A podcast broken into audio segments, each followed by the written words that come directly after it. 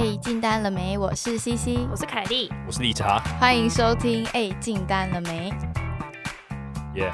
这个沉默是什么？为什么？为什么沉默？我们每次都想说，节目一开录我们就要闲聊，结果我们每一次一进录音室，我们就开始噼里啪啦就讲了半个小时，然后我们就现在又不知道要讲什么了。没有好，其实其实我最近有一个心情的一个杂感啊，其实我自己平常有写日记。但还没有养成习惯，只是偶尔偶尔就写一下。那我最近就有一个感慨，觉得说啊，现在工作那么辛苦，然后每天都加班到那么晚，那我就觉得花钱这件事情啊是应该。反而如果我很节省，我会不知道自己为什么而活。为什么突然有这这这个感悟？因为我就觉得，如果因为如果每天都加班很晚，代表说好，比如早上九点工作到晚上九点，那那这样的话就变成，你知道我一整天就只剩工作，就算我赚再多再多好了。那就是我没有生活品质，你懂吗？嗯，那我就觉得，我如果没有适时的去把我赚到的钱去花掉，然后转换成一些快乐的泉源的话，我也不知道我到底工作那么辛苦的目的到底是什么。所以我就觉得，突然觉得，哎，其实偶尔花钱这件事情，其实它是应该要做的，因为这样才代表说你有维持一定的生活品质。这样，你是呼呼应那个吗？呼应哪一个？就上次你不是说？你以前都会一直觉得努，现在先努力赚钱，然后退休后就可以快乐过日子，这样。可是后来你就突然觉得说，好像把快乐日丢给退休后自己，好像有点太久以后了。对，就是我觉得应该，我也没有特别想要去呼应，我只是单纯觉得，我好像开始不知道自己过那么辛苦的原因是为了什么。那我，所以我前几天吧，就是前一个周末嘛，我就有就花一点钱去消费。你买了什么？我买我买了一双新的 Converse，你现在脚上穿这双吗？然后我还花了大概四千多块在 Uniqlo 的那个，就是在 Uniqlo，我大概买了好几件衣服跟好几件裤子。四千多块还蛮多件，四千多块蛮多件。对啊，然后我就反正就买了新的袜子、新的上衣、新的裤子。以前的你不会舍得一次消费这样的金额，这样不会。但是现在就觉得啊，反正工作那么辛苦，我愿意花这些钱。那我甚至还就是在想说，我还要再买一些新的配件，比如我最最近还要买新的项链。哎呦，对我突然想买项链，然后我同时。我最近不要穿耳洞，我会 穿穿耳洞没有傻眼。但我同时还有在看，比如说，比如我最近常看这种那种吉他 solo 的影片，就是我那我就突然觉得，哎，好像买个电吉他也不错。然后我就看一下价钱，然后大概一万五到四万，我想说，嗯，是有点贵，但是一万五的话好像可以接受。然后我就会把它列入就是我我想要买的 list，不会觉得啊不可能啊太贵了这样。对，因为因为我就觉得干已经忙成这么样，然后我买这些东西其实也是让我生活更有趣丰富，我就觉得。花钱是让我生活更好。以后会不会你房间全部塞满呢？就是有对有电钢琴啊，然后吉他啊，还有整个录音室的那个东西键盘啊，还有滑雪的设备，然后露营的装备啊什么。可你们觉得我这样有点物极必反的感觉吗？因为我以前不是这样的人，就我以前是很蛮节省，还好啊。可是还好啊，你也不是突然买一堆名牌什么的。对啊，不是，我不是，我不是这种态度。对，你是想要。不要让自己这么太节省或什么，我觉得这还好。应该我我享受生活，有点这种感觉，就我想好好吃饭，然后好好的打扮自己，就才代表说你有在生活。对，我我的理念是这样，但我以前没有这个想法，我就觉得干我赚的钱，就是我就反正我也没有什么物欲，那我把它存着。那我现在就觉得干不行，这样下去不行，要好好生活，那我就要花钱。那那你去买这些东西的时候，你是自己去的吗？有，我是自己去的。哦，靠背，这很重要。那各位听众，接下来就从 IG 看一下理查的衣服会不会重复出现，因为他以前都穿同一件嘛。我们来看理查这个冬天会不会又穿咖啡色跟有一个黄土黄色的毛衣。我跟你说，其实我今天原本想要穿我那件新的上衣，但我想说不行，就是因为我现在我只其实我只买两件新上衣。然后有一件已经被我穿掉了，如果今天再穿，那我周末如果出去玩的话，我就没办法穿了。哎，你精打细算，我精打细算，我这不然我就是我要在这一两天内，我就要把那衣服再拿去洗。然后因为刚好最近太阳很大，它就马上就会干了。所以你今天还是穿了一件很旧的。黑色 T 恤，对，没错。但我穿了一件新的 Converse 的鞋子，对对对，但是他鞋子整个超新也，就发光的那种。所以可见我跟凯莉对他来说不是很重要。为什么？因为你家还是穿很旧的衣服啊。不是啊，可我下半身新的。你说裤子也是吗？那裤子也新哦。谢谢。哇，你很重视我们，谢谢你。你有我下半身的重视。我不要，我不要，我不要。这很恐怖。刚刚理查就。在在开录之前，他就跟我们分享他生活上的一些事，哎，工作上一些事情，他就噼里啪啦在那边讲一大堆。然后我们我跟 Cici 就，哦，嗯嗯，然后我就问你说，哎，我讲那么快，你们真的听得懂吗？然后我们就有啊有啊。然后理财就突然说，好，那我，然后我就心里一震，想说天哪，理查要说，那我来考你们一下，我刚刚说什么？我就很害怕，说呃他要考叫我重复一遍吗？然后就他就说好，那我再看一下，等一下要讲的访纲，然后心里就松一口气。然后我就跟他说，哎，吓我一跳，我以为你要我重复你刚刚说的话。他说，所以你有在听吗？我说有啊，就是只有进去，可是没有整理。然后理查那边死要开黄腔说，哦，只有进去哦。我已经忘记我为什么会这样讲，所以只有进去是是对，我就好烦，闭嘴，在里面冬眠。不要吵。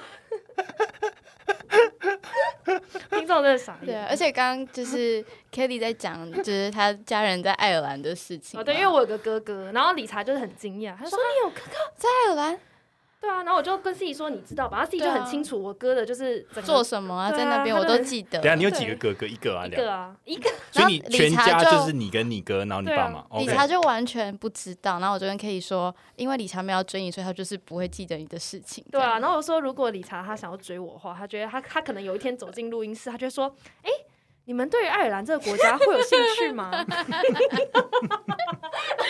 说，那如果你们要读研究所的话，你觉得你会选爱尔兰吗？我有认识一个人，他哥哥在爱尔兰。对对对对，如果我们说你为什么要问，他就说哦没有啦，没有，就就刚好认识一个人，他哥哥在爱尔兰啊，我听完也是觉得，干好像有点像，因为我觉得我逻辑大概是这样，就是我如果我需要得到一些资讯的话，我就会因为一个事件，然后我就回来问你们意见。对对对对，然后还要装的就是就是你知道入就慢就不在乎的对，漫不经随口问一下的感觉。那那如果是你们，你们不会这样吗？我会我们会从头到尾都讲的很清楚，对啊，我就是会，我认识一个人，然后怎么样怎么样。然后那个人是谁，然后他哥哥怎么样，哦，就是完会比较整的前因后果。。对，哦，我就是突然切进来，然后 对 就只要问我想知道的这，样。但我们也不会多问什么，我们就说哦好，OK，对，好，我觉得今天闲聊算蛮有趣的，我觉得涵盖各种不同的范围，而且后面两则已经是我们就是一开始在闲聊的东西对。对对，这是我们一开始一进来录音室闲聊的东西。好了，希望大家喜欢。那 我们先进入，好，我们来进入大家会不会就只听闲聊？对。然后就是我们的那个收听就落在七分钟，后面就整个下降。就你只要说好啦，那就到这边，我们进入啊，大家就跳出去。进入业务闲聊，又回来了。好，让我们进入业务。高解师今天的第一则呢，是来自于小发，它是循环建材业的业务。循环建材应该是类似那种环保材质的吧，我猜。他说：“呃，大家好，我是第一次踏入业务的工作，客户对象是建筑业设计师。那刚踏入陌生领域，我还在熟悉中。公司有提供名单，第一次见客户的时候会提供给客户样品，然后讲一些产品特性。但因为我们的价格偏高，是循环的新材料，普遍大家接受度不高。通常客户简单了解后，就会说：‘哦，我有需要再找你。’短短十分钟结束后，有听过业务是需要客户问问题，但对方是就是客户不想继续，只是想单纯了解产品，拿拿样品，谢谢再联络。想询问大家是否如何有如何和客户有下一次的拜访呢？而不只是拿样品而已。另外一个问题是因为建筑师依赖之前用过的材料，不喜欢更换材料，所以新材料对他们来说要试过，确定没有问题，业主有预算才能进单。这个过程要如何加强？建筑师会选择我们的新产品呢？嗯，所以第一个问题是怎么约下一次的拜访，第二个问题是怎么让你的 K 呃你的客户换掉他现在用的东西，就是取代取代他现在的供应商。他因为他第一个问题背后的问题，其实是因为客人觉得太贵嘛，嗯所以很多客人都会觉得，好，我拿你的样品看看，好，不用再介绍了，谢谢，下次再说，这种感觉。然后加上他可能也觉得，就如果是客户端，可能就觉得他用不上吧。嗯，就如果太贵，然后又没有什么意，因为没有真的有那么有效益的话，他好像也没有必要去采用这样的材料。对，所以他是可能，我觉得第一步要知道是他到底要花时间在什么样子的客户上，嗯到底什么样的客户会用它这种比较贵，但是有特别定位的产品。对，我觉得那个情境很重要。我我不知道他们公司有没有一些成功案例，然后是真的有采用这样的材料，然后达到怎样的成效？比如说，他如果用这个循环材料，是不是可以在一些比如某些这种叫什么环境友善的那个评分可以高一点嘛？哦，就是那种智慧建筑啊，对对，智慧建筑、绿建筑啊专门等等。建筑对，啊应该有专门是建筑是真的需要这种材嗯料的。一定有建筑师是主张他们做环保的，对对这种建设公司之类的。对，而且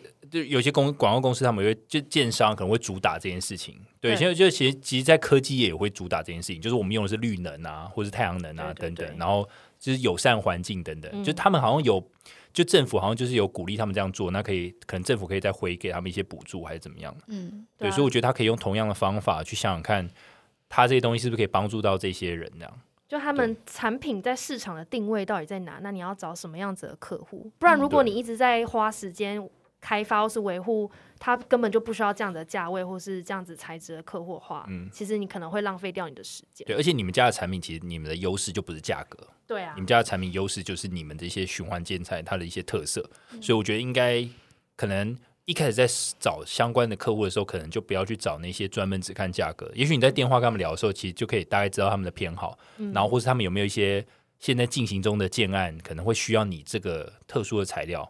我觉得电话的时候就可以先扫过一轮，嗯，然后才不会变成说你只是过去送了一个只 care 价格的工的的建商，然后他拿了样品，然后就叫你走。所以我觉得一开始可能在筛选客户的时候，就可以做一个 filter。对，所以就很像之前节我们节目有提到，你可能在 COCO 是在认识客户的时候，你先不要急着推销自己的产嗯品价格啦，或是特色或什么，你先了解这客户到底需要什么。嗯对，然后他的个性、他的公司的走向跟定位，然后你再自己，呃，顺便是建立一个你知道一个聊天的一个感觉，让对方对你有影响。那另外一方面是你自己也可以筛选这个客户适不适合你，这样。嗯对啊，可能他是先从了解客户开始，然后至于约下一个 meeting，那当然也是，如果客户对你的这个产品有兴趣的话，你当然就可以约下一次 meeting。比如说下一次 meeting 可能就是我们再多聊聊一点不同这个这个建材，它可能应用在不同场域，它的它的状况是是怎么样？比如用在高楼啊，哦或用在比如游乐设施啊，是不是有不一样的效果？这样他这边有提到，就是大部分他的 meeting 都是十分钟结束，所以我猜你每一次跟客户见面的时候，你可能很专注的在讲你的产品特性跟价格，所以我这里给你的建议是。第一次跟客户见面的时候，就像我们之前集数有聊到，你先不要卖东西，对，你先建立你的形象，让他觉得你专业、你有趣、你会聊天，就是让他认识你这个人，然后再说哦，最后再提到说我是卖这个环保建材的，有需这里是样品，有需要你可以找我，让他把你这个人，你叫他叫什么？小呃，他叫做。小发吗？让他记得小发，然后挂号是卖环保建材的，那他下一次会再找你的几率比较高。但如果今天你的十分钟会面，你就专注的在讲环保建材，那他下一次想要买环保建材的时候，他只会打电话或是 Google 找环保建材，他会忘记你。嗯，所以我觉得你第一次见面不要卖东西，你先销售你自己的形象。对，而且也要了解这个客户，这样对，对没。错。好，那第二个问题是要怎么说服客户换掉既有的厂商？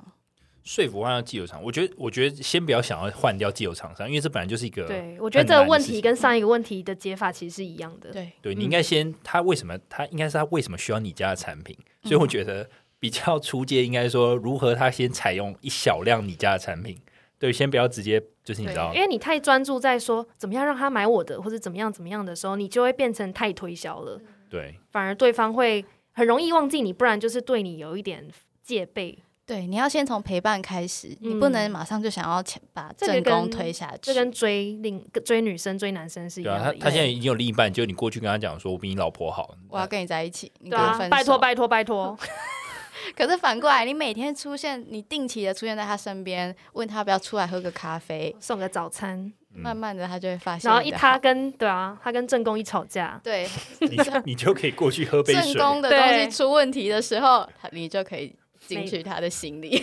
对啊，这个需要时间，因为你太着急的时候，真的会有反效果哎。对，你你要当小三的话，你对也需要一点时间。对，你要时间，不然你一直在那边咄咄逼人，其实人家防卫心起来，你就会很难攻破了。嗯，对啊，我觉得还是还是要花一点时间培养那个 trust 啊，对对就 earn trust 的。这是第一步，后面就是再说这样。对。那还有一个小问题是，如何跟客户聊天？觉得自己不太会聊天，或是不知道问客户什么问题？聊呃，我觉得要先知道你自己个性是什么，不一定一一定要跟客户很会闲聊。嗯，对啊，因为有时候太就哎、就是你的个性不是闲聊款，可是你要硬闲聊，那气氛会很尴尬。嗯那假设他不是闲聊款，我们要推荐他可以从什么下手？我我觉得可以是从一个地，聊公式啊，没有，我觉得公式之余，你应该说你对这个客户了不了解。比如说，嗯好，如果是我，我现在如果要扣一个，比如建商的客户，我应该会先了解他做哪些案子嘛，他有做哪些案子，然后他可能呃精细一点的话，我甚至想要了解他的 business model 长怎样。比如他一年可能会再接几个客户，他是那种一年接二十几个就是大客户呃就好了嘛，还是他一年要接上百上千个？那个模式一定会不一样嘛。然后他公司有多少人啊？是小公司还是大公司？然后历史是怎么样？你就稍微了解一下，可能会有一些不错的新闻啊，等等，那都可以成为话题。然后或是他有没有做一些比较著名的建案啊？是建在哪里啊？有没有遇到一些挑战啊？或是中间有跟建材相关的一些东西是曾经有遇到一些状况，或是他现在用的建材有遇到什么样的状况，都可以了解，就当聊天也好。对我也是这样，就是聊比较公式的啦，就是聊比较他公司方面的东西或什么的。对，我觉得要保持好奇心啊。对对对，把重点放在他身上。开头可以是说最近忙吗？然后对客户最近会不会很忙啊？你嗯们我疫情有没有影响到啊？就是这种不是也是比较 general 的问题啊。疫情对疫情啊，对啊，疫情啊，最近忙不忙啊？你们现在常居家吗？这种都可以问。我觉得可以先从生活开始切入，然后可能再聊一些我像我就会聊一些我自己比较感兴趣的问题，比如说我我因为我不熟这个产业，那我就会想说，哎，那你们自己对循环建材的看法是什么？嗯聊聊一点你的想法，然后他可能会给我一些对 insight，那我觉得 OK OK，那你可以把它做成笔记。嗯，那比如说他给的 insight 有可能就是说，哦，我们太贵，我们都用不到。那这时候有可能他暂时不是你的 TA。对啊，或者说，哎、其实其实可能没那么贵，那你可嗯以解释给他听，因为你可以把它变成一个你自己有一个题库嘛。比如你你遇到每个客人，他有人说啊，你们这个东西很贵，那你可能就要自己想一套说辞。比如这东西其实并不贵，如果你把它在某一个情境对下去看的话，其实它并不贵。聊天可以默默变成一个介绍你产品的另外一种方式，这样。对对，我觉得还是要他先懂他们自己家的产品优势在哪，然后再去跟客户去谈。然后同时你要了解你的客户，不要一直想要去销售他，而是你要先了解他。如果你不了解他的时候，你就想销售他的话，其实很困难不。要把闲聊当做一个工作，就是不要觉得我想跟客户当真正的朋友，我想要真的跟他闲聊。嗯，你每就算是闲聊，也是我觉得其实也是谈生意的一部分。嗯对啊，对 Yep 所以这是需要时间，我觉得可以慢慢练习。对，而且我觉得你如果还是觉得有困难的话，你可以问你同事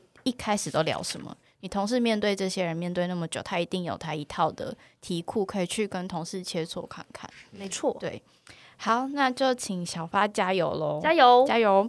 好，那下一则是应该是二十一岁的学生。他说：“嗨，凯莉，嗨，CC，嗨，理查，我是刚入坑 A 进单了没两个月的新手新手业务。我现在在做理债规划的业务，工作内容主要是电话的陌生开发，也有在做公司的贴文编辑。目前只有我和老板两个人在运作，一个开发，一个做后端的处理案件。我今年要二十一岁了，去年因为觉得要二十一岁了，二十一岁不是很年轻吗？超年轻欸 去年因为觉得科系，呃，去年因为觉得我目前的科系之后不会成为我的正职，还有我当时有家里的经济压力，导致赚钱跟学业蜡烛两头烧，那我的健康状况也不好，所以在大三的时候，我选择从科大休学沉淀，现在快一年了，在这一年里，我一直在寻找自己的人生目标，尝试了不同的业务工作，看书和寻找我想要走的方向。但我现在却有一种越来越迷惘的感觉。想问你们一些问题。第一个，你们是怎么有动力跟付诸行动的呢？在工作上，我一直学不会积极跟贪婪，因为收入可以打平低物欲的生活开支。我一直对数字没有追求，明明给了自己定了业绩标准，但是没有一个一定想要达到的动力。尝试给自己达到目标之后的奖励，但对我来说，其实那个奖励不是没差，就是我觉得不管我有没有达到，我就是会买那个奖励，所以 我很想克服我这个很不上进的状态。这是第一个问题。他问你说怎么有动力跟付诸行动？但我觉得我一部分也觉得这跟天性有关呢、不一定是你没有工作能力，只是不是不一定每一个人的个性都有追求数字的这种渴望。有些人就很适合当 PM，他把人家的 request 都整理的非常好。有些人很掌握 timeline，对掌握 timeline，可他并没有在追求数字。那有些人嗯很适合做当工程师，就是他把一个东西也开发出来。嗯所以我觉得你不要批评自己说哈我没有这个冲劲，只是可能你还没有找到你喜欢的事情而已。那那你们两个在生活中或是工作上，你们觉得自己突然有动力的时候，都是在什么情境下发生的？很动，很有动力。你说就是不是工作之外吗对，也工作也可以，就是你突然很有动力的想要去做一个目标，达成一件事，你觉得那个动力是怎么产生的？我我觉得第一个，但是说你喜不喜欢那件事情吧，嗯，对吧、比如说像我之前，比如说学西洋棋，我学的很勤，那就是因为我很喜欢这个东西。对，这很重要对啊，哎。你喜欢它，你就会去研究它而且这个。原因你也不知道为什么，你光是想象你就觉得哦，好想赶快做这件事情哦，对啊，的感觉。就是我觉得你喜欢一个东西，你自己会晓得。比如有很多人喜欢打电动，那就就也不用说为什么喜欢。可是这个听众会不会觉得哈，我就是没有啊？那怎么办？那你要去找啊，比如因为他现在二十一岁嘛，对，很年轻你。要去寻找自己喜欢什么，或是你什么事情让你觉得很有动力。这你还年轻嘛，所以你应该要慢慢去挖掘。像我大学时期，二十一岁应该大学还没毕业吧？还没对啊，我记得我大学时期，也是多参加很多活动啊，比如不管是社团或是对，校内的一些各种活动，就是其实都要是探索自己的兴趣等等。所以我觉得他可以多方探索。对，因为像我大学的时候，也是到处参加那种各种活动，跨学校啊、跨科系的活动。那这个活动的好处就是，你可以跟很多你生活圈以外的同年纪的人讲话，然后吃饭的时候，他们其实很多时候他们想做的事跟你想做的事一点都不相关，可是会激发你一些想象力跟一些看法，那你可能就会有动力去想要做一些你觉得比较不一样的事情。对，嗯多尝试多探索，你就会看到很多不同的世界，对对就会找到喜欢的你。会发现世界越来越大。对啊，所以如果你没有那么喜欢现在工作，你就可以去试试看找别的性质的。嗯，对啊，然后可能多再再多一个建议，可能是多交一点朋友吧，因为，你多认识不同领域的朋友，他们会给你不同的世界观，对，嗯然后你可以看人家怎么样发光发热。那你可能某一天你会找到你心中的一个偶像，那你可以就就可以然后从他身上学到很多。哎真的嗯真的，不是有一句话说，你未来的收入是你身边朋友五位朋友的中位数吗？嗯嗯，嗯对，，所以他 有可能啊。对啊，哎，两位三，我们这三位要加油。如果 哎，你们这是 你们五位里面，你们已经占一半了。所以所以我们彼此之间的对，我们要那个，一直很努 quota 力，不然我们就会把对方甩掉。对啊对啊，我们不然会那个。我们要每年定期缴出薪资单，这样。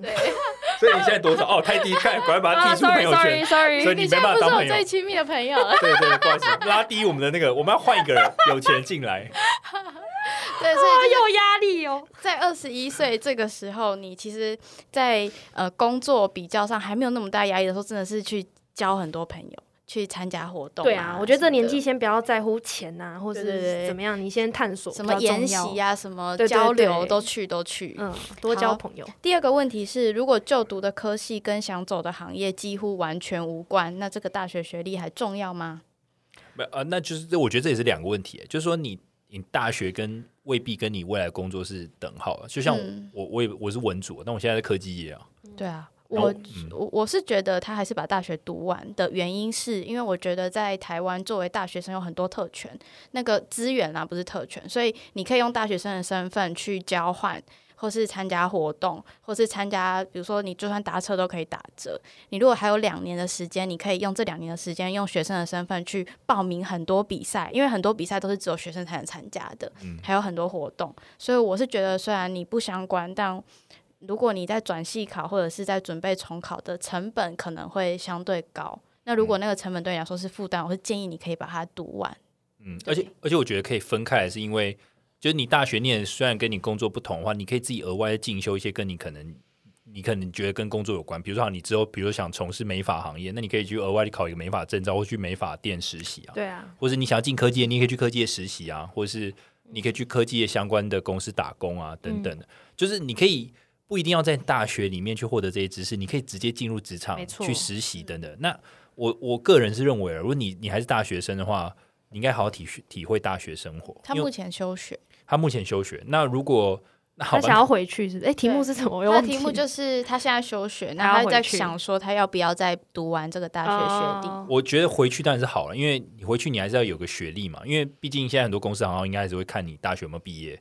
对，我觉得毕业是一回事，那我觉得毕业难度也没有很高，如果你不是那种很刁的科系的话，嗯所以我觉得把它念完也百就是都是好的。嗯，然后，而且我觉得另一个点是，就我觉得大学是一个培养自己成为一个全人的过程，应该说它是探索自己的过程。也。是交朋友最好的最容易、最单纯的地方啦。没错，对，你出社会之后校园是一个最单纯的地方。对啊，出社会就是真的就是出社会了。出社会朋友比较难交一点。对啊，大学可以嗯培养你的品味啊，你的审美啊，你的世界观，而且它不是一个嗯。职业训练所。对，而且大学的的的朋友是没有利益关系的，对对啊，没错，。你你只有课业的竞争，但是你没有利害关嗯。系，所以我觉得这种这个只有在这个 timing 你可以有这些身边的人。那如果你没有好好把握，然后你休学一直在想工作的事情，我觉得会少掉很多就年轻时惜对的乐趣。这样，而且第一份，我觉得学历就是可能只有第一份工作比较重要一点点呢、嗯，嗯就是如果你有毕业，我觉得你找第一份工作会比较轻松一点。但是我觉得往后几份就没有很重要了啦。对，对，但我觉得第一份有毕业的话，你投履历那个回复率会高一点。嗯。嗯，最后一个问题，他说，在还没有找到这就是我一直想做的工作之前，你们是怎么对当下目前在做的工作充满热情的呢？没办法。没有，就你还是要找出做这件事情快乐之处吧。比如说，好像我一开始一开始做业务的时候，我也不知道业务在干嘛，你就只是觉得说，哦，这间公司给的配还可以，然后卖的东西也没有到非常排斥，但其实你不知道他在干嘛。但是你是开始卖之后，发现哦，原原来是这样子啊！对啊，原来是这样，然后原来会遇到这样的挑战，原来客户那么鸡巴，我原来公司内部流程那么麻烦，然后原来老板 review 这么可怕。嗯，但是你在过程当中，你你如果保持是一个正向学习的心态，你就觉得 OK，这也蛮有趣的，那个也蛮有趣的，你就会开始，你像越级，就是怎么样，你在打怪，打怪，也不是说越级，搞不好是循序渐进，但是你会慢慢的学到很多，你你从各中你会找到一些乐趣，这样。而且我觉得可能还没有毕业的，还没有正式进入职场的学生，很容易会觉得哇，工作感觉是我要找到一个对，我要找到一个 dream job，就我进到那公司，我每天就是热情满满，然后坐下办公室，咔啦咔啦然后处理一大堆事情，然后改变世界，然后我会超爱这份工作什么的。但是 但是其实不是 你不对我觉得你不会很讨，像我们也不会讨厌或是很负面，嗯就是讨厌我们的工作，但是我们也不至于说每天热爱这工作爱到不行这样子。嗯。对，哎、我脑中刚刚有想法，我觉得幻想你有一个 dream job。dream dream job 跟你幻想那个人可能是你的 Mr. Right 是一样的道理。对对对，因为因为你没有真的接触过，所以你会觉得是完美的。对你没有相处过，你不知道。对啊，跟你真的进入感情就知道会吵架啊，会有你不喜欢的一些小小毛病啊。对，所以我觉得不要有预设太多对立场，就是你要体验过，你才知道它的好或不好。就是有一些公司它可能外面风评很差，可是你进去之后，你发现哎，其实不错对啊，对，我觉得你必须本身要是一个对生活热情的，你才有办法在工作里面找到热情。对，不要想要，应该对对对，对我觉得很多人会反过来，他觉得我要从工作找到热情，我的生活才会精彩但。如果你是这样想的话，你会 生活会很惨会更高。你应该本身就在生活中可以找到你开心、热情的来来源。没错，那你做的每一份工作才有可能有让你有热情、开心、成就感的，地方。这很重要。就你要一直在投资自己，对你自己的未来有憧憬，你才会很喜欢你现在的工作或生活。我怎么记得有一句俗谚就是这样讲，好像什么说什么什么什么，如果你有在观察这个世界的话，处处是美景，是不是？有有这一回，什么一沙一世界吗？不是是这？吗？是这个吗？就是是图书馆里面的应该说，生活中的美景其实就在你周遭，只是你有没有去看而已。对啊，嗯这是真的。所以我就觉得，你不管做什么工作，或你你在大学里面遇到什么事情，其实其实有很多东西你可以自己去观察，只是你有没有发现它的它的有有趣之处而已。对，嗯，这就是大学生出社会中间那个转换的过程啦。但我觉得我现在讲这种话，很像大叔在跟 我们真的都很像大，但是你工作个几年就会有这种体悟了。嗯，哎，好，对，最后的感悟竟然是觉得自己年纪大，后好悔。希望你加油。加油！，对，多参加活动，跨出舒适圈，你一定可以找到让你开心的事情。没干嘛的？错，干加油！巴得。好，我们今天主题聊什么呢？好，我们今天的主题呢是聊这个理查最近购买了一本书籍哦，虽然他只念了一章，但是还是准备了很丰富的内容给各位 这。么诚实是不是？就要这么诚实啊！我真的快说，我我现在已经不 prefer，反正我们之前也已经有一个想法，就我没有要就是一定要讲完整本书。我们没有要当，而且理查还用一个书签，然后 那书签在那个书的超超级前面，拜托，这已经有四分之一了。你很棒。他总共是在四章嘛，我看一章。好，这本书叫做《你不只是新人，你是好手》。好，然后副标就是职场第一年必学的三十个工作习惯、工作技能与习惯，然后步步到位。好，是一个日本人写的，他叫大石哲之。好，那大石这个人呢，其实他这个是一九七五年出生的，换算到现在是多少？二五加二二多少？四七，四期的 Snan 啊，他之前是庆应艺术大艺术大学环境情报学部毕业的什哦。么啦？好，这不重要，重点是他在一个顾问公司上班，叫 Accenture，就是爱森哲。嗯，所以这其实这顾顾问公司还蛮有名的。你们两位现在是怎样？没有，我觉得你很好笑。对呀，对哎、，我很认真在讲哎、好了好了，我先讲这本书，我为什么会知道哈？这本书其实我跟 J 之前在准备 BCG 问题解决力的时候，我们就有聊到说，哎、j 你以前有看什么书？因为他之前有讲一些云雨伞模型嘛，其实这里面就有讲到云雨伞模型，嗯但我今天不会讲，因为我们必须去讲过加上我也还没有翻到那一页，所以我我今天不会讲。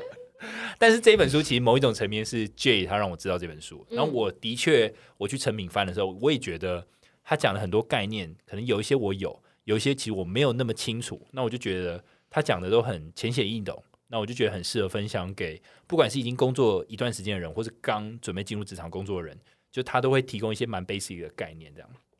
对，而且呃，它里面其实也有讲啊，就是说其实它里面提供的知识啊，都是这个作者他去访问大概年龄大概三十五到四十这些工作，就是已经工作一段时间的人，可能工作十五年到二十年的人，他们的一些想法或看法。那他等于会去问这些人的时候，他们都会问他们说：“哎，那你回忆一下，就是你从以前到现在，你觉得最重要的一些能力，然后他把它整理起来，然后分享给大家。”对，所以我觉得大家今天如果听完的话，其实这些知识是可以让你受用十五年以上的。哦也就是说，你现在如果二十岁，那你就可以用到三十五 Oh。my god！十五年后我们四十所以，所以你们今天听完，你可以用到四十岁十。五年后我们还是二十六啊，哦，对啊，OK，为什么？十五年为什么还是二十六？因为我们就会一直是二十六岁。没有没有，我四十，Cici 二十六，我觉得你们数学有问题，因为你是四十一，你靠腰哦，没有，他四十三。干！干你们两个给我认真一点。好，好，所以我我我觉得我看这本书，我就觉得有一些东西还不错。好，首先先问大家一个情境哦，比如说今天假设客户如果打电话给你们啊，对啊，就是我来突然突然来打电话过来说，哎、你那个产品的交期什么时候会来？或者是打个电话过来问你说，哎、凯莉凯莉，你现在那个专案进度到底现在到哪里了？你会怎么回应？嗯，交期的话，通常在下单之前就会先讲一个交期，所以你现在是意思是说他在催吗？是是我们交不出，我们会迟好，交，是不？是就当做他在吹好了。对，就就是你可能之前已经，你之前已经有讲过了，然后他又再来吹。又在催，同学，凯莉同学，请认真。你你想到什么？我是不知道了，但我觉得很邪恶。你先出去冷天啊。你在开黄腔你？先冷，你先出理去冷静。查刚刚说他就在吹，然后他就吹，然后他就突然看我，我是他自己突然笑一下，然后看我。我那我我我只是说他在吹而已啊。好，他他他催促我们交货这样子，push push。因为我们交没办法按照原本的 交期，是不是？之类的。好，那你会怎么回应？重点是你们的回应啊。就是如果公司真的就看情况啦，如果公司真的没办法的话，就会跟他讲说，我们是呃什么时候可以，就看有没有其他的，比如说分条件，哎、叫什么？分日期交货啦。对，分批出货啊，嗯，应啊不然该是嗯，对啊，不然就是应该会先回去公司那边嗯。要求，然后再跟客户。好好，其实我我问这个情境题的用意，其实是想要去看你们在遇到人家去问你们一个问题的时候，你们回答逻辑是怎么样子。好，那因为其实从刚刚题目，其实这样听起来，其实有点听不太出来这个作者想要表达的一些含义。但我可以直接跟你们 share，就是这个这个作者想要呈现出的重点是什么？他认为就是当客户在问你一个问题的时候啊，比如他问你交期或者问你专案进度的时候，其实你的脑中的逻辑应该是先跟这个客户讲结论是什么。好，比如说他如果问你说你这交期可不可以再快一个月？那如果你已经知道答案，你就先跟他讲说这个交期没办法再快一个月，或是这个交期可以再快三十天，就先讲结论是什么，然后接下来再讲原因。好，这个这个交期可以快三十天的原因是什么？哦，因为上次的某一个供应商他刚好现在有货，那我可以提前三十天给你，我把原因讲出来。那如果不行，三十天原因是什么？这是哦，比如说现在全球呃这供应链还是很紧张，我们现在在催还是没办法提前一个月，还是造成原定原定的交期。好，所以这个作者其实想要强调的就是说，你讲话的时候如果先讲结论，再讲原因，其实对方会比较很快的可以 catch 到你你的你表达的这个内容是什么。但如果他一问你说你交期什么时候来，你就先讲说啊，那个现在全球供应链紧张啊，然后他们就是拖来拖去啊，等下你讲一大堆原因，可你没有讲说到底有没有办法交期提前一个礼拜的时候，就客户会前面就听得不飒飒。嗯，因为等于你要听完前面一大段情境情境描述之后，你才知道它的结果是什么。好，所以这其实是一个加速沟通的过程。如果你先讲结论，再讲原因，其实大家会比较快可以 catch 到你的意思。哎、但我觉得，我觉得对于欧美人士真的是这样，嗯，他们喜欢往来的时候，你先讲原因。但我觉得对结论吧，先啊不先讲结论对不起，先讲结论，然后后面再讲原因。但是我觉得台湾人好像不一定哎、对，所以好像会看个性。在日本人可能也不一定。可是如果，嗯所以他他为什么特别提这个，就是因为在各个国家其他文化不同，对，所以这样日本人可能也会想要前面就讲一大串啊，すみません，すみま对，せん，然后怎样怎样怎样因为你。先讲，他们好像会觉得你太狠了对，吧？他你直就他因为接先讲原因，因为他会想把前面前因后果解释清楚，然后才跟你讲结论对。有点像我们以对前写作文的时候，我们也想要前面铺陈。对，我觉得亚洲起承转合人其实比较是这样哎、对就是不是先讲结论，对，可是，在嗯欧美他们就习惯先讲结论，然后再对附上三个原因。所对以其实对对对 呃，我觉得用这个方法真的是有好处啊，因为你可以马上知道说，客户可以不用等，他可以马上知道说，哦，结果就是不行，他可能也不是很 care 原因，那你就可以不用再浪费时间在讲这个。好，那这个作者其实他里面有提到一个结论先行的一个 PREP 模式哦，我觉得这个可以大家可以把它当成是你脑中在讲这些话的时候的一个说话的一个框架。然后这个 PREP 呢，其实是呃分别是四个字的缩写，分别是 Point 结论，然后 Reason 模式跟 Example 具体模式跟呃最后的再一个 Point 就是重申结论后，重再重申一次你的结论。好，我这样我这样辩论好像哦，辩论跟的辩论点也是这样子。好，所以我我具体举一个例子哈，比如说结论先行的概念，就是说先讲 point 嘛，就是你先讲结论。比如说好，你交期有没有办法提前三十天，我就直接讲说，嘿，凯莉，我们这个产品这个交期没办法提前三十天给你。那原因是什么？原因就是说，哦，因为现在全球供应链紧张，所以他们呃各地都在抢货，所以我没办法提前三天给你，只能按照原定的交期。那接下来他可能就可以举例，举例来讲，比如我们现在欧美有个大客户，他其实在两三个月前就下单，但他交期还是维持不变啊。那最后再讲说，所以我们真的没办法提前三天把这货交给你。好，那就是它就是一个完整的一个框架，可以让他很快知道说，OK，你没办法提前三天，原因是什么？然后你又再强调一次重点，所以他可以很快的 catch up 你要讲什么内容。嗯好，所以这个只是提供给大家，就是说，如果你在这只是一个案例啊。如果你遇到很复杂的 case 的时候，如果你还先讲把前因后果交代完的时候，其实你根本就人家都忘记说，所以到底可以还是不行，嗯你懂我意思吗？所以这个只是一个呃，在很复杂的 case 的时候，如果你有用这样的模式的话，其实你沟通起来会非常顺畅。好，那你刚刚讲的是沟通嘛？那还记不记得我们之前在讲简报的时候，其实有时候也要运用一点这种概念。他觉得你在简报的时候也要先讲结论，对，那简报的时候，其实有时候跟简报做的逻辑有关联。比如说，这个作者就认为说，其实你 always 都要结论先行。比如说，你这个简报想要给客户怎样的印象，你可能要先把结论想清楚。如果你想要带给他的是我们这产品超便宜，那你前面再去规划你整个 PowerPoint 的架构的时候，可能就会往往这个目标迈进。嗯，就是哦，一直都要铺陈，就是说哦，干我们产品超便宜，或是如果你你是另一方，你想要铺陈，就是你产品虽然很贵，可是很有价值。比如说刚刚前面有人讲说，我们的循环建材，它可能呃它的优势不在价钱，但是它可能在某些比如政府一些环保认证上是很需要他们这样的材料，然后去达到怎样的效果，那你就可以去铺铺这个目的，就是你目的已经想好，你就是要表达这个建材它的一些环保的效益，那你就会有个目标在，那你前面的铺陈就可以逆推回来，你要准备什么内容。所以其实不只是用在呃讲话上面，其实你用在简报上面的时候，你也可以用一样的这样的思维去回推你要做什么。其实我觉得他提这个有点在颠覆你原本思维的一些框架。如果你原本就是想说，好，我今天我要做一个简报，然后就开始啪啪啪做，你没有用结论先行的这个概念的时候，你反而会变得会偏离你原本要做的事情。这样对，好，两位这样听完，你们觉得他讲有道理吗？就是结论先行这个思维，我觉得做事情可以用这样的思维去做，嗯。但是如果是对人讲话的话，其实我还是觉得会看看客户的个性。嗯，嗯，嗯，怎么说？如果今天你的打电话来的是，呃，他可能是个专员好了，那他来催交期，那我可能直觉就会觉得，OK，他要写报告，所以呢，我不会呃太花太多时间口语的沟通，我可能就会说可以不行，或者是我问问看，然后再给他一封 email，因为我会知道这个专员的目的是要跟上司报告。那如果今天是他的上司打给我，口气很急的要跟我催交期呢？我我不会先给他结论，因为我会觉得说，以这个老板的角色，他会希望这个厂商是跟他一起努力在催交期的。嗯对，所以我会跟他说，我一定会去帮你赶赶看，我等一下打给你。我对他这一个情绪比较重的电话，我会让他觉得我是在他这一边，我要去帮他。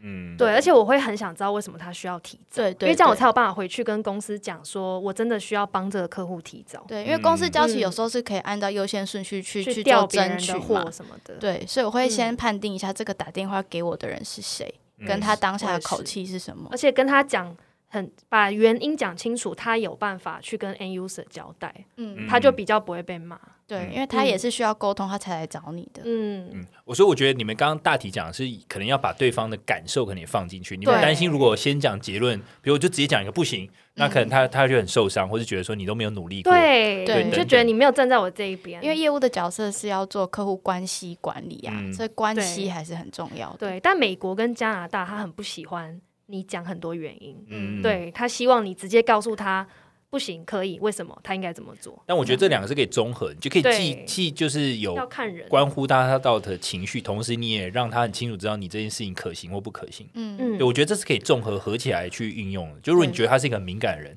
你在跟他讲 no 的时候，其实你也可以用委婉的方式讲 no，而不是说对，不然他可能会很慌张。对。但是我觉得这个模型在公司内部沟通，我觉得会非常有用。对对对，我觉得这个是公司内部必须要这样做。我觉得尤其如果你老板突然在 review 你的时候，你用这种模式讲会比较有效率，因为有些人讲话会绕绕圈圈，你知道吗？就是所谓绕圈圈，其实也不就是其实绕圈圈就是你一直绕这些原因啊，或者嗯讲情境，可是你没有讲一个大方向，所以人家听了就会觉得，干，我现在进到一个森林里面，嗯，就老板还要找你的答案是什么，对你的对对结论是什么？对所以觉得某种程度来讲，如果是只否内部 review 的时候，或是一些比较复杂的案子，你要把它讲得你要跟清楚的时候，PM 沟通，跟工程师也是用这种方式会最好。对，你人家就很快的可以 catch up 你的点。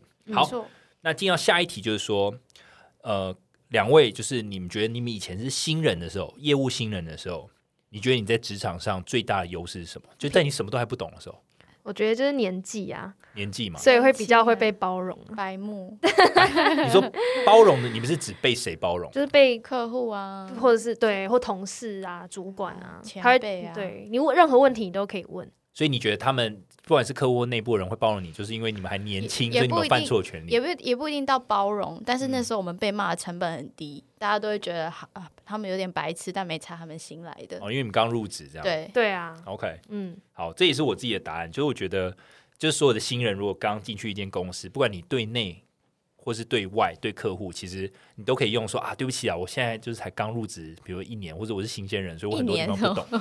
好，一年可能太久，久。可能刚入职三个月嘛，我就还很多不熟悉。对对对对对，对，所以你会用菜来装无辜。嗯可可在这本书，他认为其实业务新人最强的并不是他的年纪，他觉得最业务新人最大的武器其实是数据。好，你不觉得这个听起来就是 up level 吗？对，我说哦哦哦，就其实你，因为你传统，，data，data 因为你传统上你会用年纪去加，其实我觉得这是 common sense，大家就会想到。可是如果你今天，如果你是用数据来当成你当成你的武器的话，其实会很厉害的。那这个作者其实有解释原因，就是为什么数据是新人最重要的武器哦，应该说最强大的武器。那原因在于说，第一个，数据是没有被放，没有啊，数据是没有办法害的。刚怎么等一下刚变法文 等一下，让我再讲一次。别烦 Batch on sofa，你要讲什么？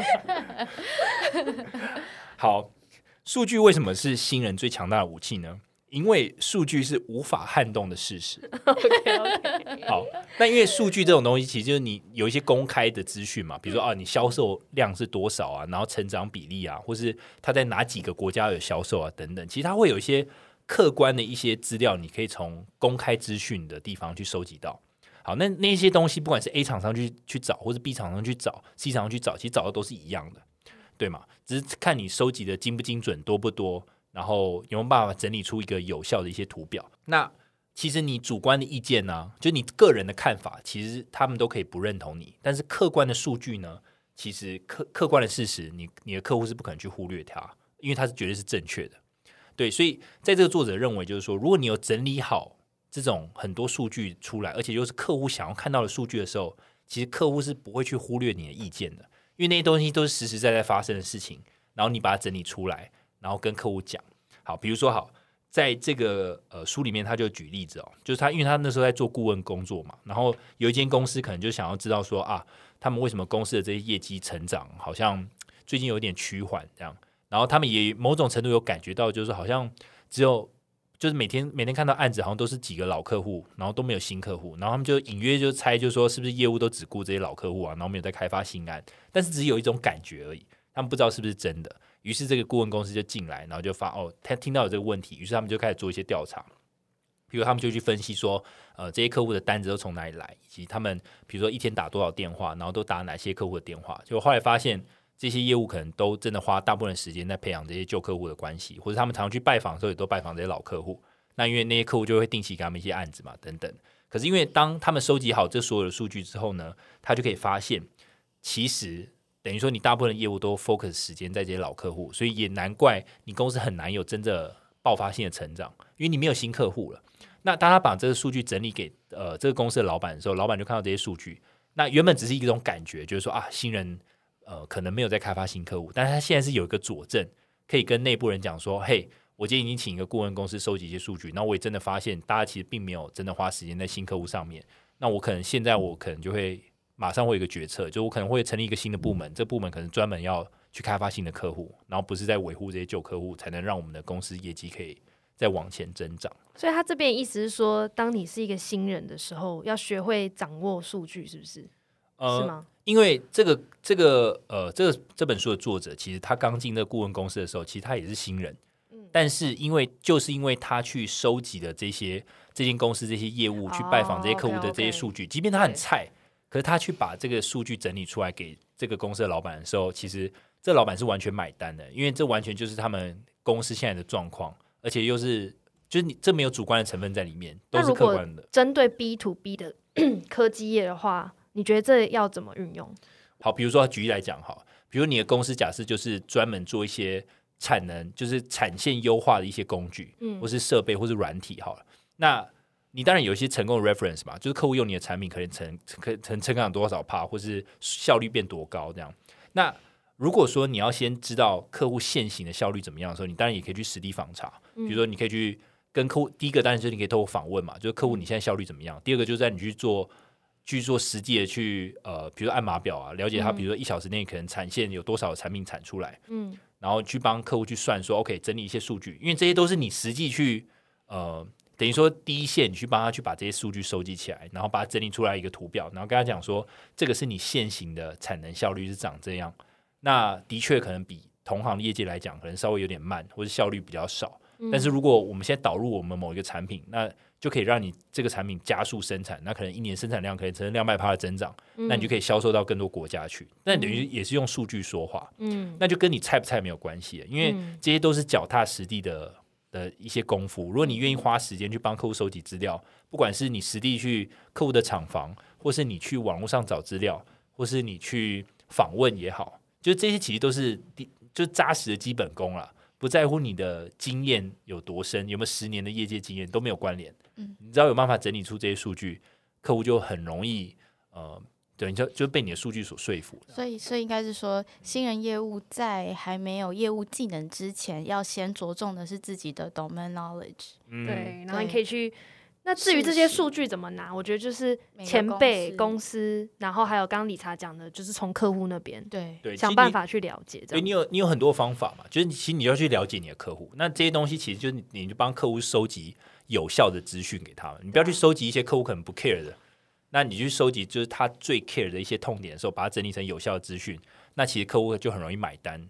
他不会去 care 说哦，你你资历才一年，那你收集的数据我我不想看，不会，因为那就是他的数据啊。你懂我意思吗？嗯，对，所以我觉得，呃，这个是蛮我我自己是觉得蛮硬实力的部分啊。就你有没有花 effort 在上面？其实我就觉得，呃，很容容易可以看出来，就就是这个新人到底努不努力。尤其对啊，尤其是一些电商那种，真的是很需要这种能力。对，那像这这个作者，他那时候就有分享啊，他那时候虽然还很菜，可是他去做了。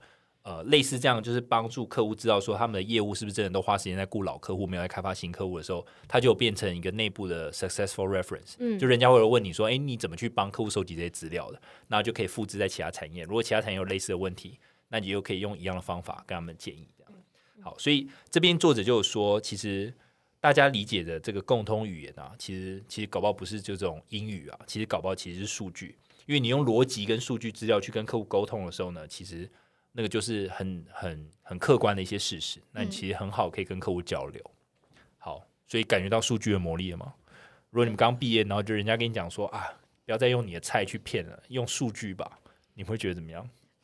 我觉得如果是像我以前在电商上班过嘛，这个是电商必备的能力，你要很会从数据里面找到故事去解决问题。嗯，但如果是嗯、呃像我们后来不是在 B to B 的电子业吗对？我会觉得数据的话就会比较比较抽象啊。如果这样听来，我会觉得比较抽象一点，也比较困难。如果说以我们的实际案例，我们到底要怎么用数据来帮助我们销售这件事情？哦，因为的确有些产业它可能没办法用数据来去就是它数据比较没有那么公开透明的时候，嗯对，而且也不是你问客户，客户就会愿意给你。然嗯后即使你得到了，其实那不一定对你的销售是有很很大的帮助。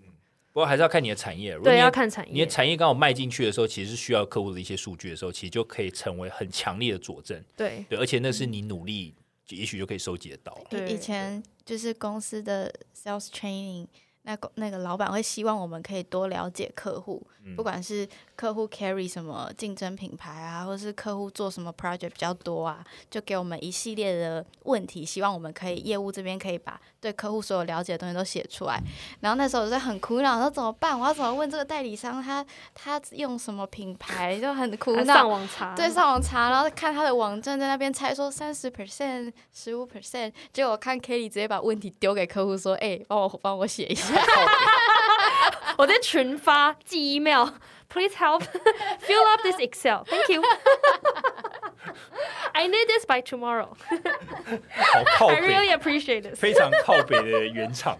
完全没有要跟他，就是你知道，完全没有要 Google，因为这个 Google 不到，太难太难了。想知道怎么问啊？要康扣吗？就可以说哈，我直接叫他写。超超靠北。小插曲。对啊，就比较熟的可以这样啦。对，好，那下一个我觉得蛮有意思的是，呃，你觉得与客户相处之间，你觉得讲话的逻辑比较重要，还是与客户之间的感情比较重要？逻辑吧，逻辑啦逻辑，我以为你们会讲感情，因为我们之前一集才聊黄金圈，就是要先培养一些好我觉得感情是在逻辑之下。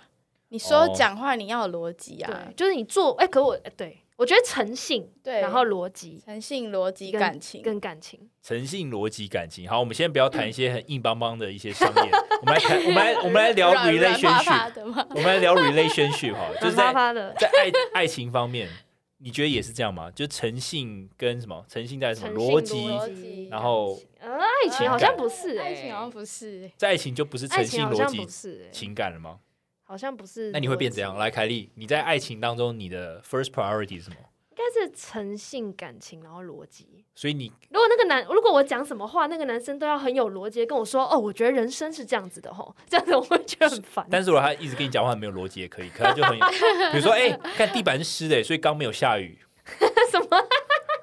就没有逻辑啊。可如果我觉得很可爱，好像也可以啊。然后我觉得感情比较复杂，我觉得无法列入讨论。感情比做生意复杂一点。那如果 C C 你了？如果你在感情层面，你的三个优先顺序是什么？嗯，我觉得诚信还是很重要啦。你干嘛帮他打？没有了，我自己突然觉得诚信还是很重要。好，C C，他也是诚信、感情、逻辑耶。你也是感，所以其实逻辑在在感情里面，觉得不是那么最重要的。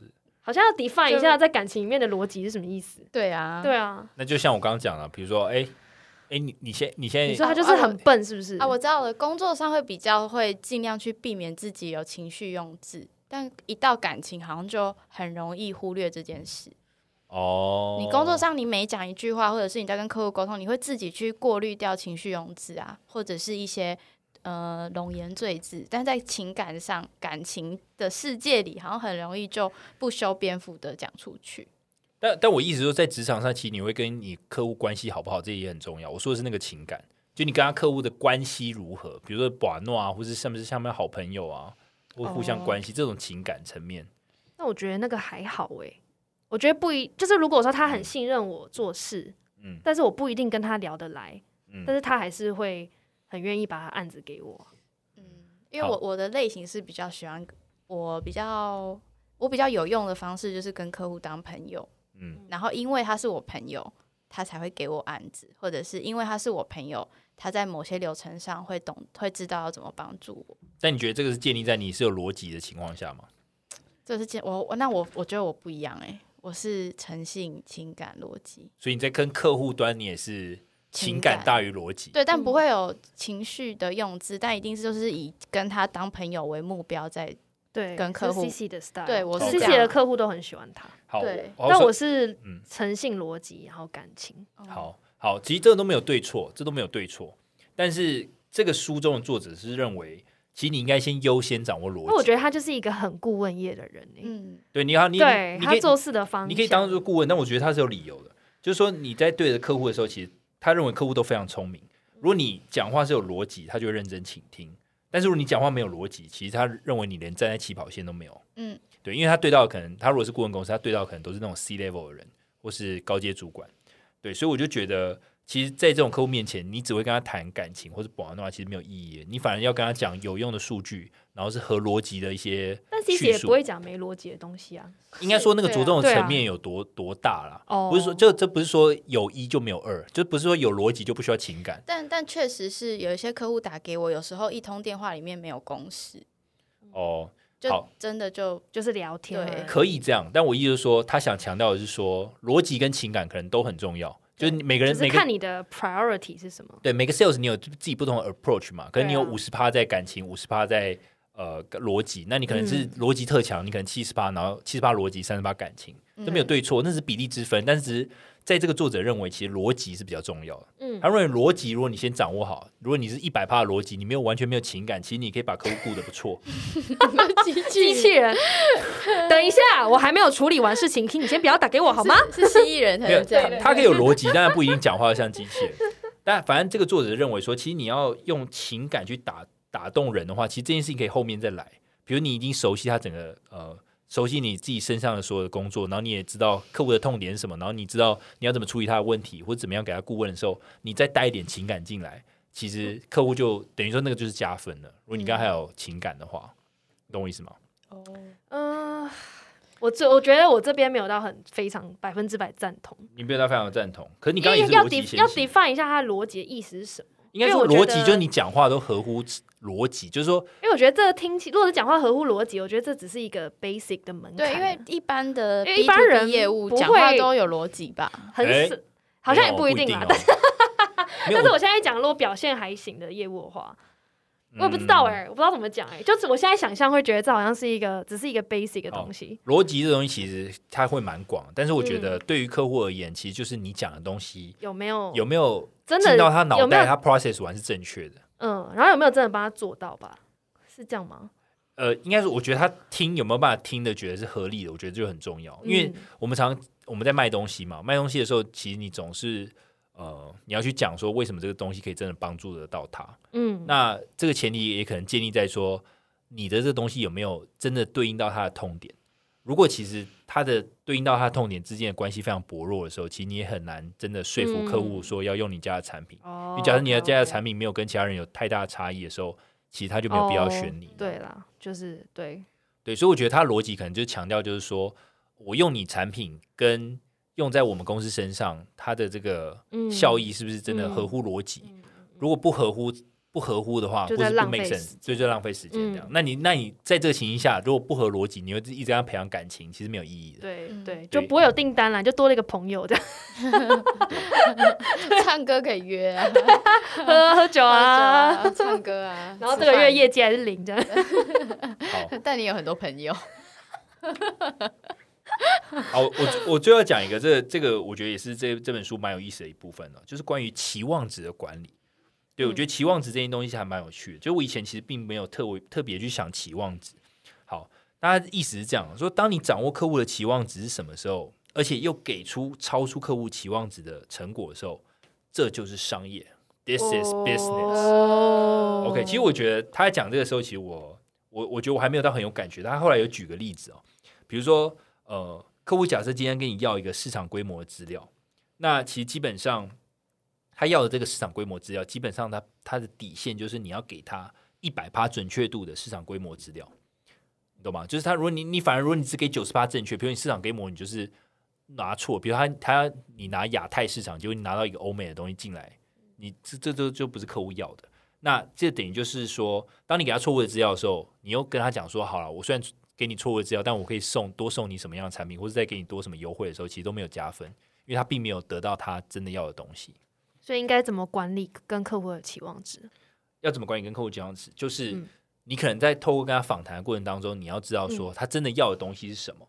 对对，而且呃，在访谈过程当中，其实你会知道说，呃，他的客户的有些要求其实并不合理的。嗯，如果说，比如说他就是要你，比如说两天内你就要生出一个什么东西出来，嗯。可是那个东西其实是要花一个月去做准备的，或是一个月的访谈的，那这可能已经超出你公司的能力范围，嗯。以及它的实现程度是不太可能的时候，其实你透过这样来往的聊天的过程当中，你可以不断的去呃怎么讲，就是等于说有有一种层面是等于教育你的客户啦，就是说其实嗯。这些东西它是需要时间的，对，那你就可以管理它的期望值，比如说啊，业绩是不可能拿到这样的价格，这个价格可能你你只有办法在比如说黑市买到，这才有可能之类的。直接去抢啊！我觉得他这个期望值管理的观念其实好像可以懂，但我觉得它比较应用于更多好像是顾问业，因为顾问业对于可能一个 account，它有很多部门不同的 KPI 去管理他们对 KPI 的期望值。他这嗯但嗯，是我们的话，我们可以用法可能是用说，在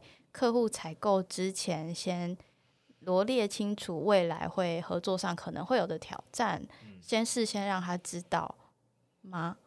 打预防针的概念，对，就等于是提早要跟客户沟通的非常清楚，说我们未来应该怎么合作，是我们公司的定位啊模式是什么。嗯，或是导入的时候可能会遇到什么样的状况，这种吗比如说，哦他可能会觉得我就是要月结九十天啊，可是我们公司就是没有月结九十天这种东西。或者是导入前期会造成你们使用上的不便，那嗯对应的措施是什么？嗯，可以。我觉得在比如说你有些产品可能是需要整合客户的原先一些系统的时候，可能就跟期望值管理有关。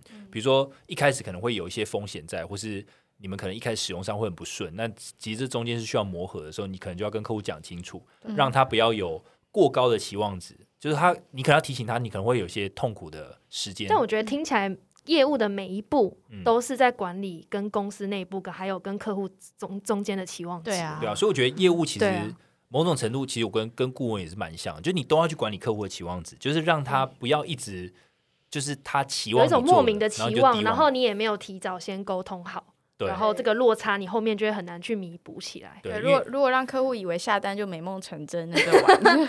对啊，那就是糟糕了。所以这就是管理的目的，就是你你 always 都要让客户觉得说他他的期望不能就是你知道天马行空，应该是在你可以 control 的范围，嗯而且在你 control 范围之内，你又多给他一点什么，他就觉得哇哇太赚太棒了吧，赚到了。对，啊，对啊。那我觉得刚刚这是应用在客户层面嘛，如果你有办法好好管理的话，那我相信客户一直觉得你可以给他更多的东西的时候，你其实你就会源源不绝的订单，因为你 always 都超出他的期待。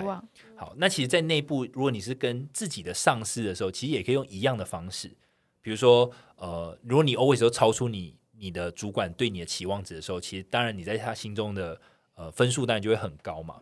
好，那其实在这里面其实有讲一个东西哦，是当如果你的上司请求你去做一个工作的时候，你会怎怎么做？那这边举一个例子哦，当你的上司突然叫你说，哎、凯莉，麻烦你去调查一下那个 A 公司的新服务是什么。好，那我觉得我这边可以直接举例哦，因为当你直接去呃呃怎么讲，就是你老板如果突然交办这个任务，你直接就回他说 OK 好，那我会大致调查一下这间公司在干嘛的时候，其实这就是一个 NG 的行为。为什么？因为你不知道那个大，你没有先去定义那个大致到底是多大。他到底想要看到什么样的东西？他为什么需要这样的东西？对你老板的大致上了解一下，跟你大致上了解一下可能不一样。你你觉得可能就是哦，Google 搜一下就好，但是你老板认为大致可能是你可能不只是要 Google，你可能把财报看过一遍，对你可能要把财报看。看过一遍，所以这个就是 NG 的行为。好，那第二个就是说，第二个 NG 行为是呃，你如果老板叫你说大致调查一下 A 公司的新服务，你回他说大致可以，就请你就是讲讲的再更清楚一点嘛，有没有一些进一步的一些解释的时候，呃，这也是 NG 行为，因为老板可能会认为说，哦，你你你。我丢一个问题给你，你反而再丢更多问题给我，那他就觉得说你可能没有解决问题的能力。对，好，那呃，这个作者认为最正确的回应其实是，如果你老板丢一个工作给你，就请你大致调查一下 A 公司的新服务的时候，你应该回他说，我觉得呃，了解这个公司的新服务，可能从四个面向去着手，比如一市场目标，二竞争对手，三价格体系，四供给体系。然后你就讲一下你会怎么样去整理这个东西，然后再附上呃一张泡泡云做结论。好，那当如果你自己有一个这样的框架出来之后，你老板可能就可以根据你提的这个 proposal，他会建议你说，OK，呃，我觉得这想法很好，但是我觉得如果你每一个呃每一个章节你都只有用一张泡泡云来解释的话，可能太少。我希望每一张起码有三个。那其实某种程度上，你也在管理老板的期望值，因为你老板丢一个工作给你的时候，其实他一定有隐含他希望你做到的程度。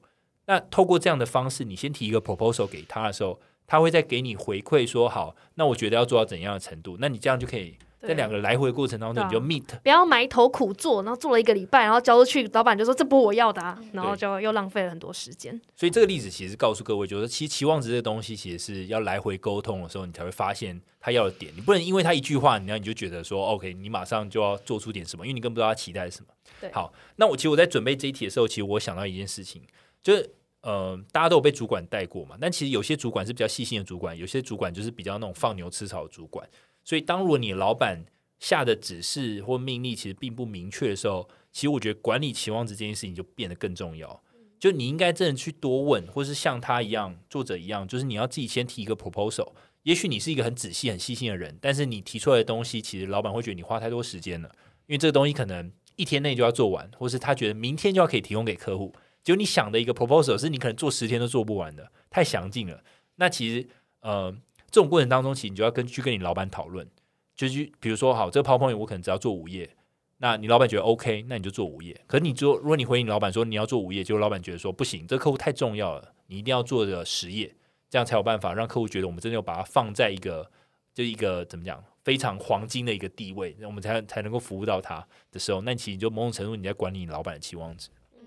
好，你觉得这个方法你觉得有没有用？有啊，我觉得这很重要啊。其实这应该是很多就是菜鸟或是刚进职场的人很需要知道的事情。对，因为这个真的，对这个真的蛮难的，需要一点时间。一开始可能很容易埋头苦干，就都不是老板要的东西。对，那我这边补充哦，其实你在这个来回对话过程，其实你可以了解你老板期望你做这件事情的品质到什么地步。比如说，OK，简略就好，还是要多详细，或者说。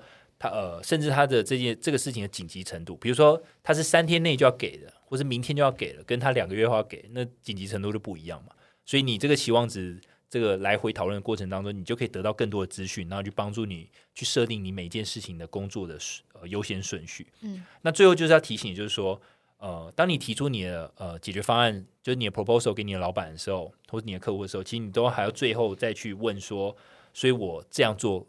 我们是不是有共识？比如说，我们最后决定，我就做午夜 PowerPoint。那你觉得这样 OK 吗？那如果说会 OK，那你就往这方向做，就可以避免就是说啊，你花很多时间就做了一百页，他就说你这都在浪费时间，懂吗？就是说，你最后还是要有一个这个最后一个共识的过程啊，那才不会变成就是说最后两边有失焦还是等等。对，没错，这个就是我觉得。第一个章节我就觉得有非常受用，对，就是有很多这种 basic 的技巧，它不会很难，很基本，可是又可以应用在你生活上的日常这样，所以推荐这本书给大家。就不管你在什么产业，你都可以学到东西，这个能力可以一直延续下去。好，最后问一个问题，所以你们觉得今天讲的这些技巧，真的有办法让你受用十五年吗？嗯，我觉得可以，可以啊，觉得可以。真的十五年，它其实就是一个职场的与人相处之道吧。对，不只是对客户，对公司，我觉得也也很也很受用。那你觉得期望值这件事情在感情上用得到吗？我觉得用得到，我觉得也要降低另一半对自己期望值。没有啊，我没有像你想那样，我不没有啊，请你改变一下。对，想太多。没有，平常不是长这样。对啊，没有没有，我平常没有眉毛。所以反，所以反差萌是这种概念吗？就是反差萌有没有类似这种概念？比如说，反差萌，比如说，那反差萌是正向的，哎，对啊，对啊。可是反差萌有点像是我表现起来，我就是不是这样的人，可是结果我超乎你的期待，我我有反差萌哦。男生好像蛮喜欢反差，好像是哎。所以其实男生喜欢反差萌，是因为他超乎他的期待。对，超乎这个男生的期待。比如说，原本以为这个女生乖乖的，结果 对，或者是女生应该也喜欢吧？像感觉这男生好像很小，彬彬有礼，就很大，这样超出期望值。哎，这样有哎，那彬彬有礼是这样，就就可能他其实是一样很可爱啊。不是吧？你是说床上很哦？哎，我没有想到那个，是吗？靠腰哦。哎、但我觉得理查刚刚讲的那几点啊，虽然听起来好像是 basic，可是真的要练习耶。对，要练习。对，没有意识的话，不会做到那些事情。嗯，对，因为毕竟从新人变好手，这中间是有一一对连，串要很有意识的去练习，对，所以推荐这个，你不只是新人，你是好手。好让我们一起加油，一起成为好手。一起成为好手。好，那今天就到这边喽。我们 Podcast 每周三更新，我们在 Apple Podcast、Spotify、Song On、KKBox、First Story 和 Mixer Box 上都有更新。现在 Mixer Box 上有会员方案，也欢迎大家支持。今天就到这里喽，大家拜拜。拜拜。拜。